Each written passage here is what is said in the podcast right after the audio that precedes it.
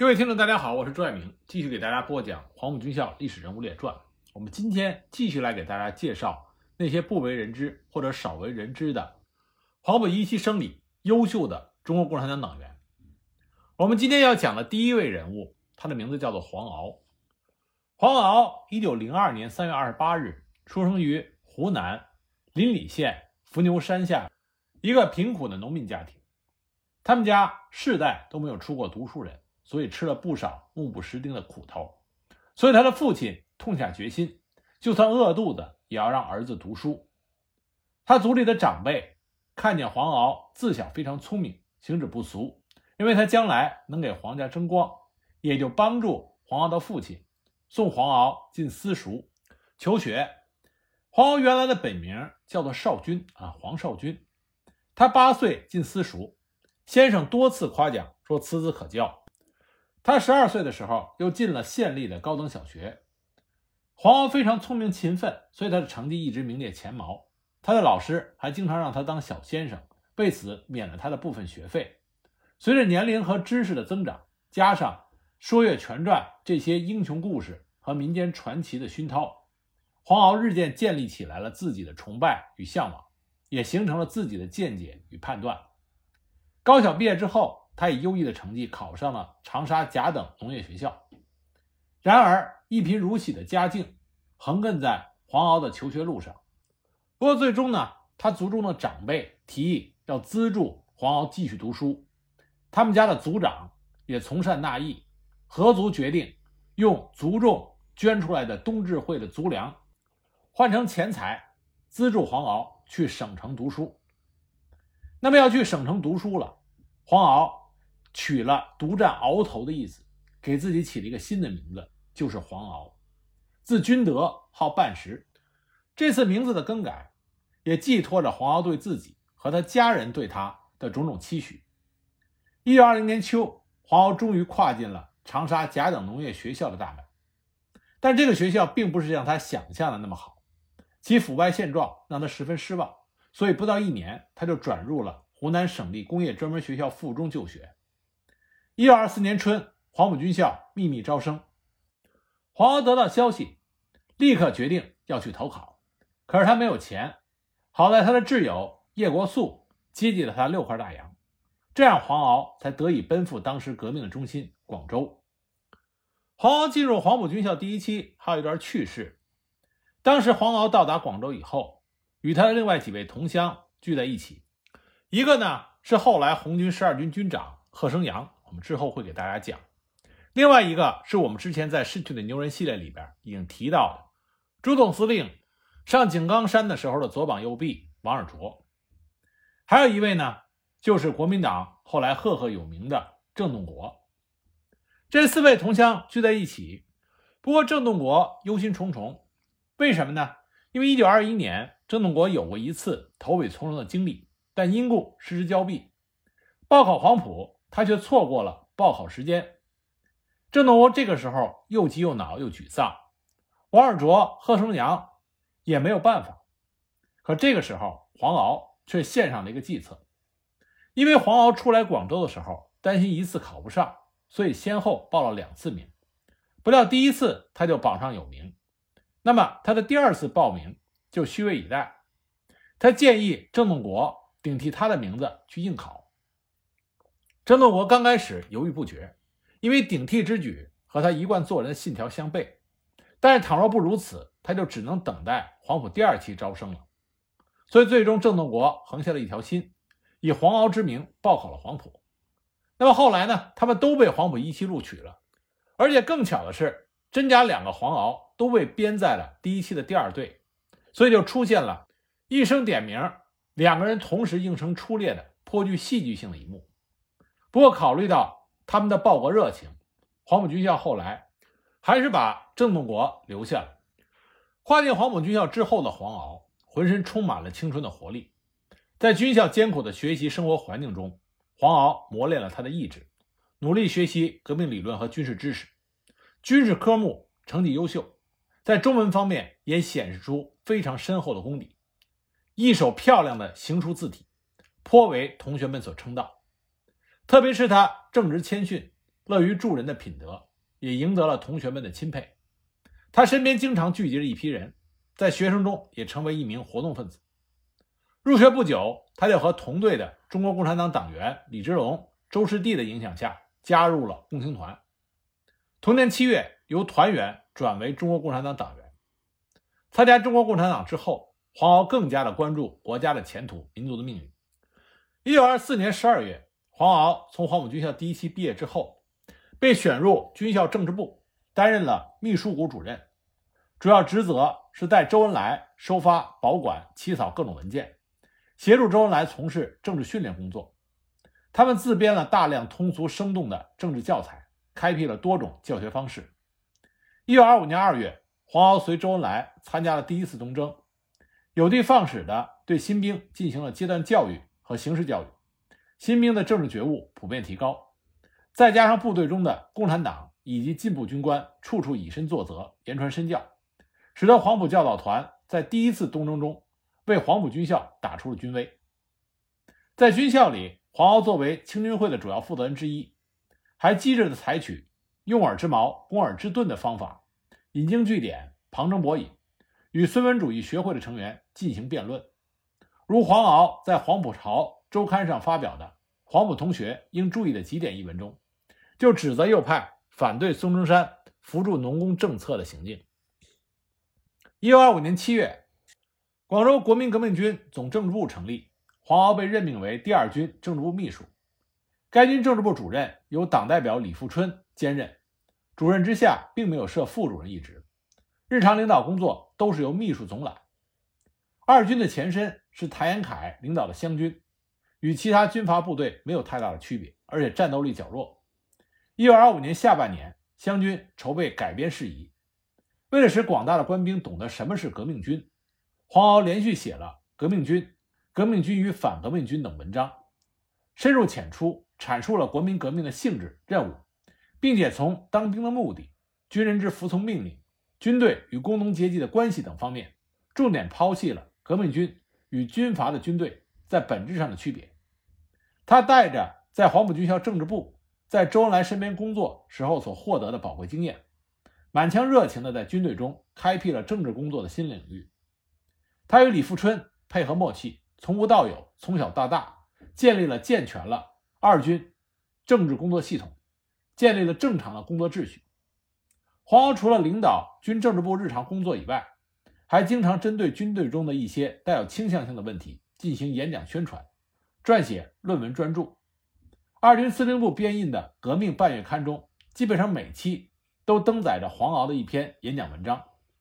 这些文章有对国内外局势的剖析，也有对国民革命有关策略的调陈，有慷慨激昂的呼吁，也有义愤填膺的鞭策，有战斗的激情，也有诙谐的幽默，而且催人奋发。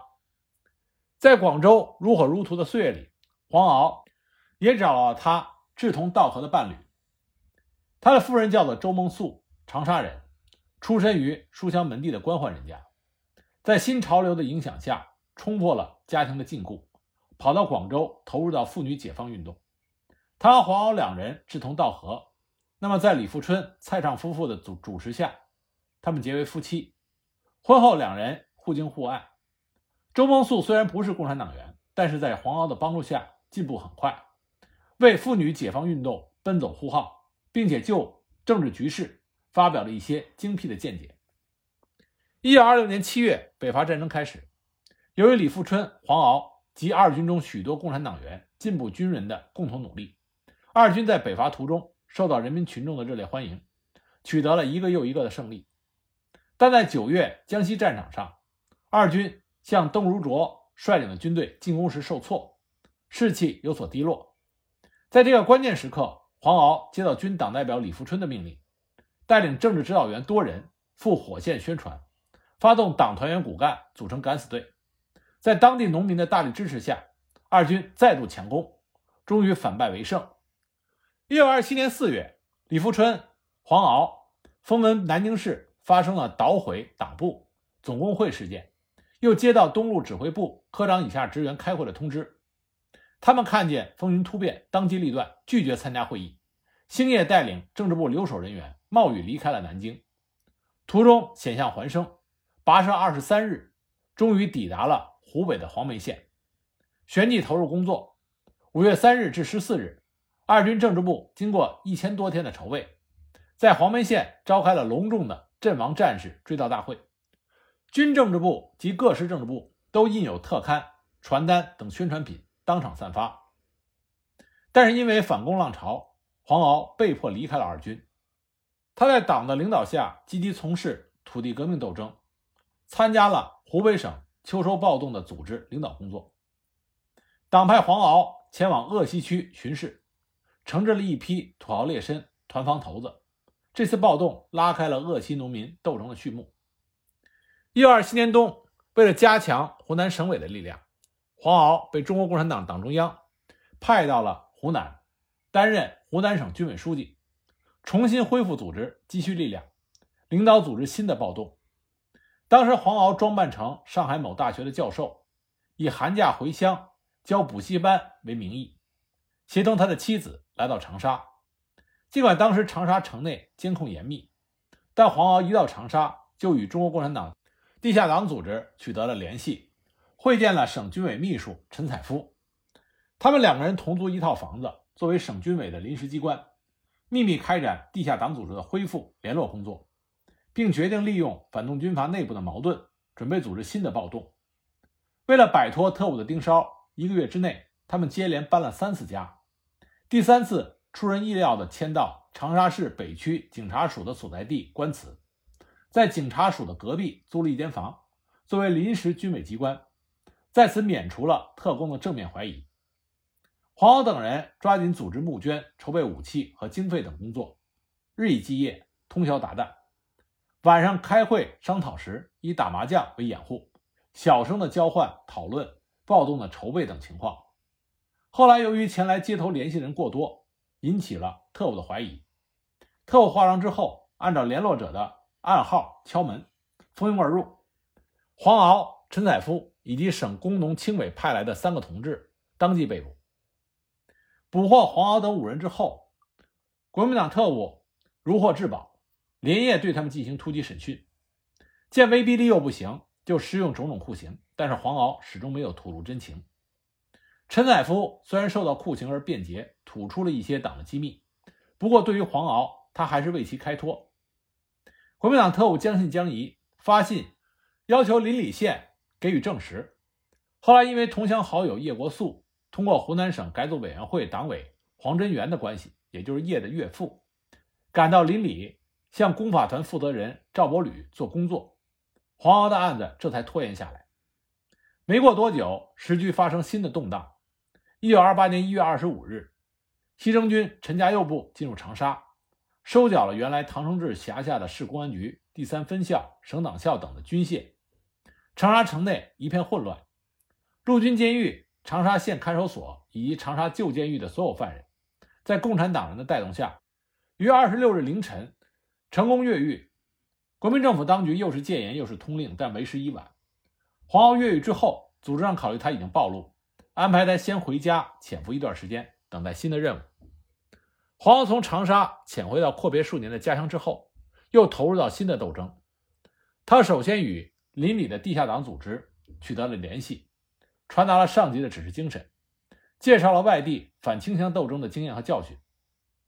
地下党的同志向他反映：“庆父不死，鲁难不已。我们邻里县的庆父就是赵伯履，赵伯履当地的群众称之为赵屠夫。大革命时期窃取了县挨护团副主任的要职。”掌握了武装大权，他利用早就暗中网罗的县财产保管处处长蒋英如、县教育局局长邵国恩、两级小学校长黄桃吴这些党羽，在全县范围内遍布眼线，大肆的搜捕共产党人、农会骨干和纠察队员，并且对其家属敲诈勒索。一九二七年年关，围剿了庭轩马家湾的年关暴动，杀害了汪厚坤等成员。特支书记汪义夫被迫出走，重建不久的邻里地下党组织又一次遭到了严重破坏。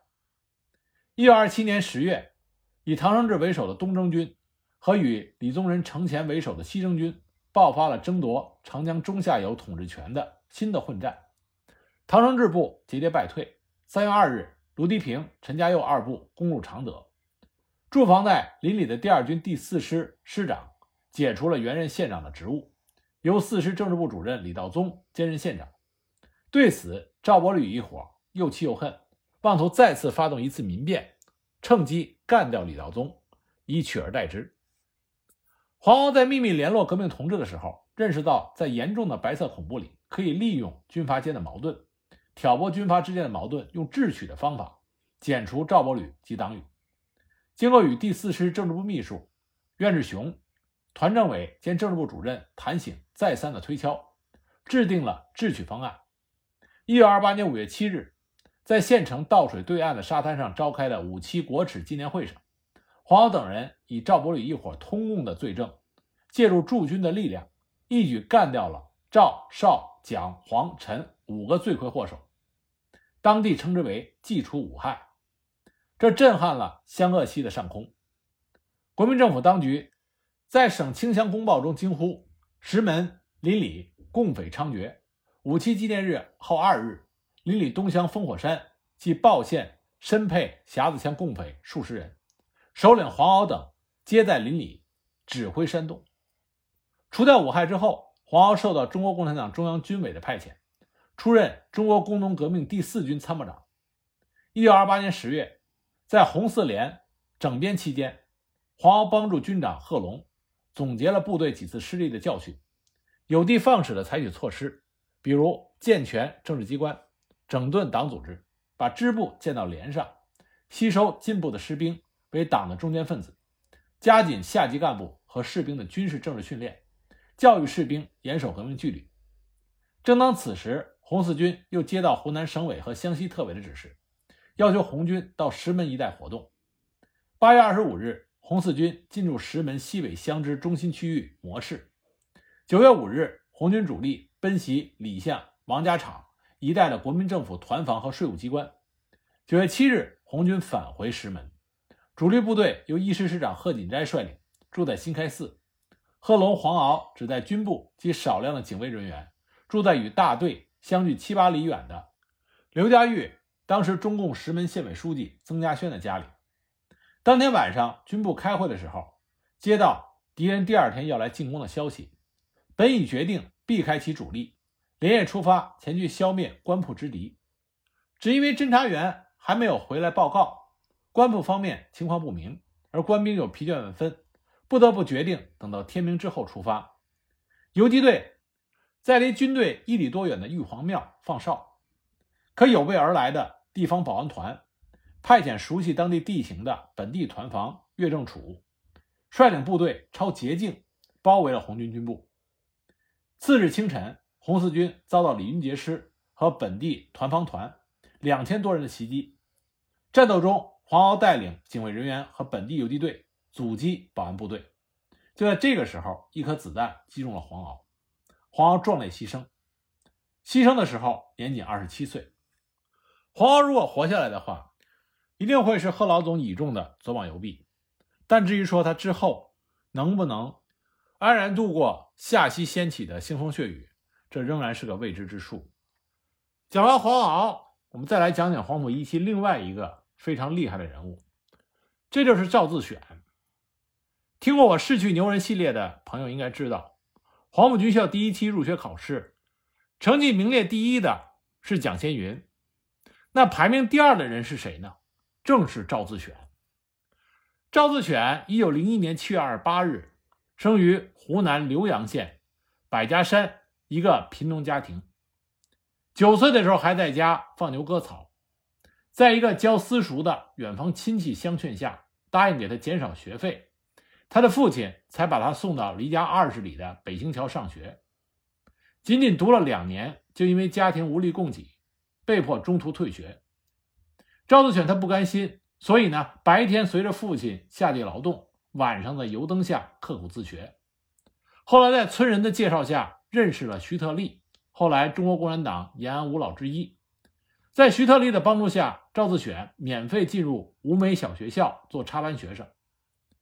高小毕业的时候，正值五四运动，赵自选他受新文化运动和反帝反封建思想的影响，投考了较进步的学校，徐特立创办的长沙县立师范学校。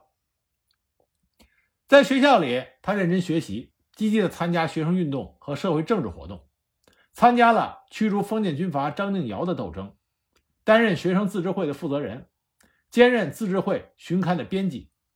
他动手写文章，宣传科学知识和救国救民的道理，又经常到文化书社和湖南自修大学阅读进步书刊和旁听课程。他追求进步，在校期间就已经加入了社会主义青年团。一九二三年七月，赵自选从长沙师范学校毕业，回到家乡，在自己家乡的赵家祠小学任教，还办了一所农民夜校，免费教贫苦的农民识字记数，讲破除迷信的道理，并且引导他们和封建宗族的压迫做斗争。学校门前有一口公共的水塘，一些农民放进鱼苗饲养，到了捕捞季节，宗族乡绅就要将鱼。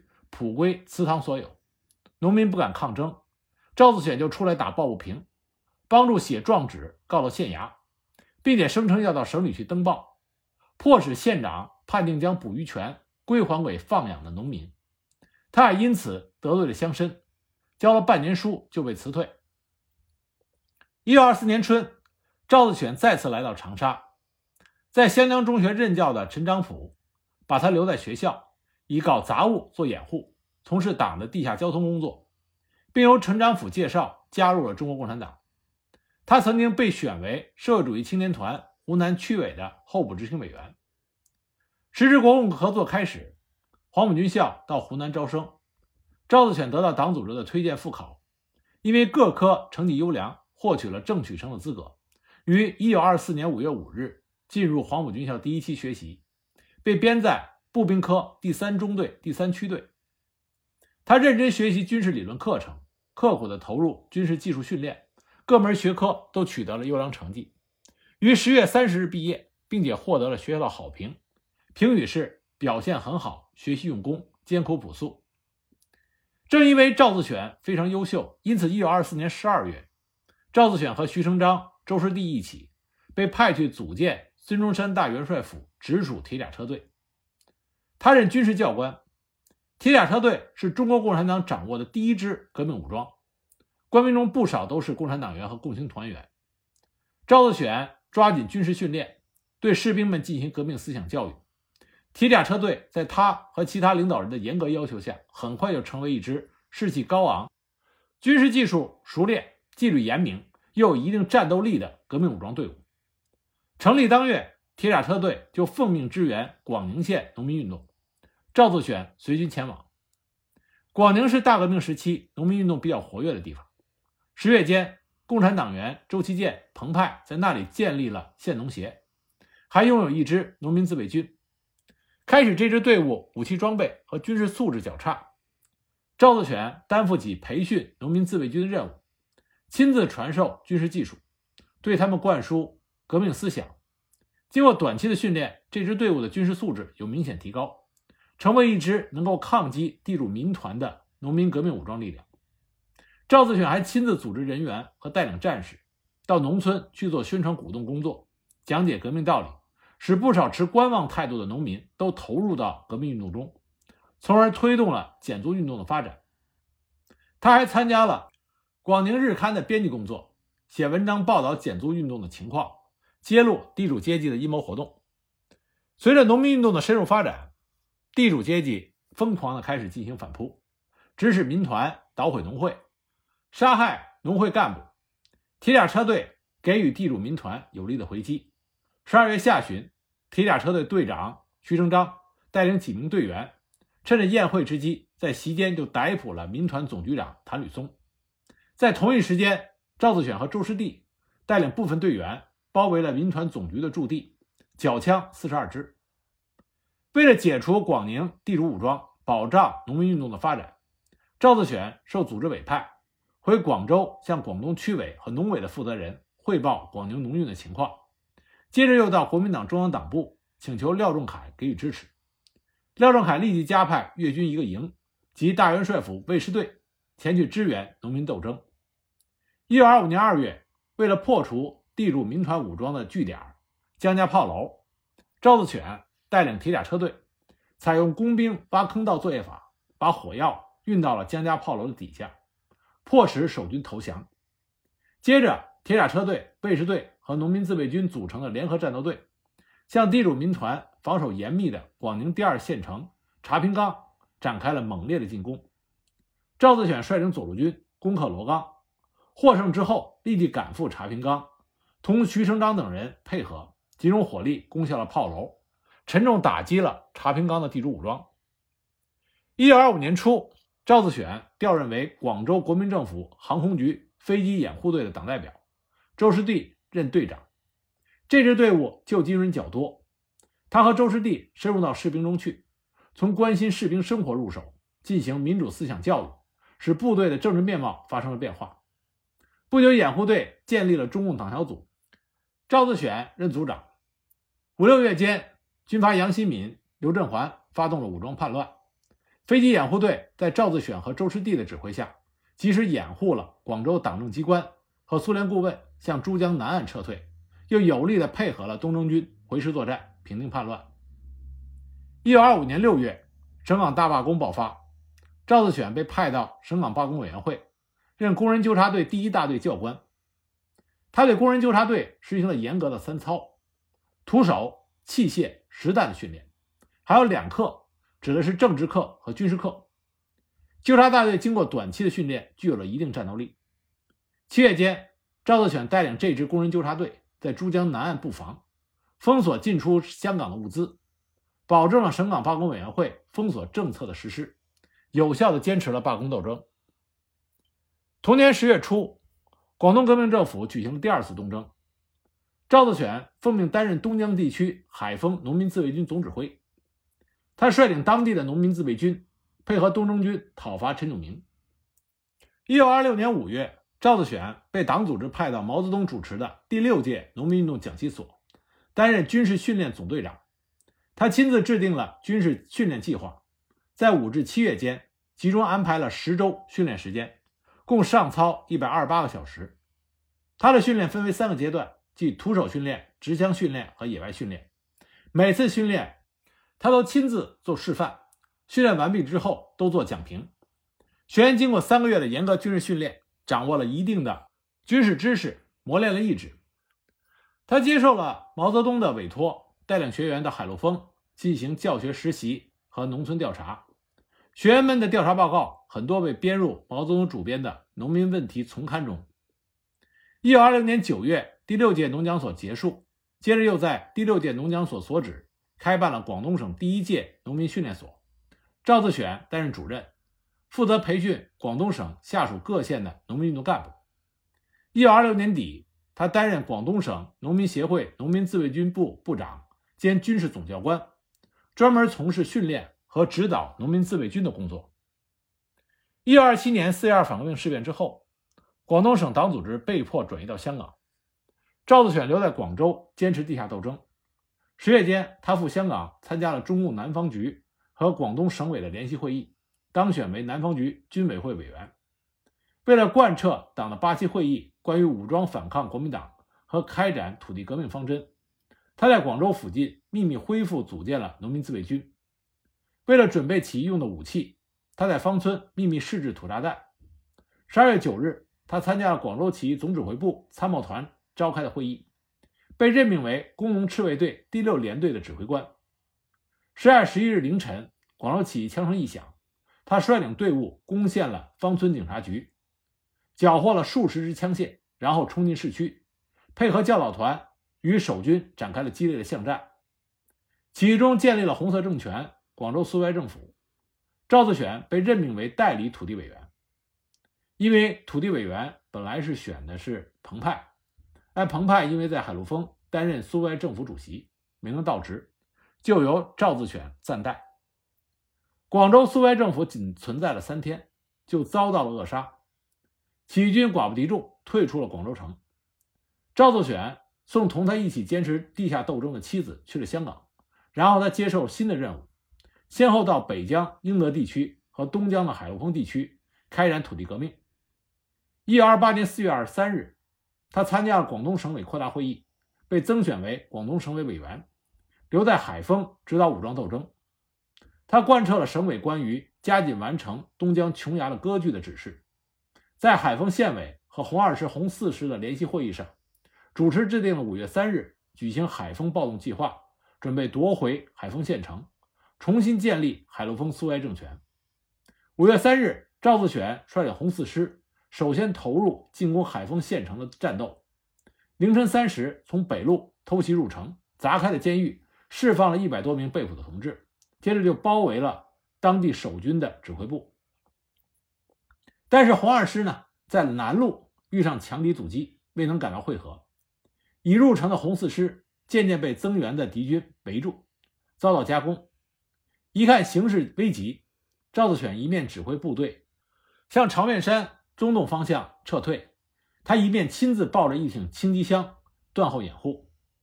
冲出县城的时候，很不幸，赵自选。被敌人的机枪射中，子弹穿胸而过，壮烈牺牲，时年二十七岁。赵自选是中国共产党早期非常难得的军事人才，他尤其善于练兵，善于训练工农群众。经他训练的工人纠察队和农军，在相当短的时间里边就能具有一定的战斗力，这是非常难能可贵的。我们今天所讲的黄鳌和赵自选。都是在军事和政治上才能出众的黄埔一期毕业生，很可惜英年早逝。否则的话，他们在后来的土地革命、抗日战争和解放战争中必然会有不俗的表现。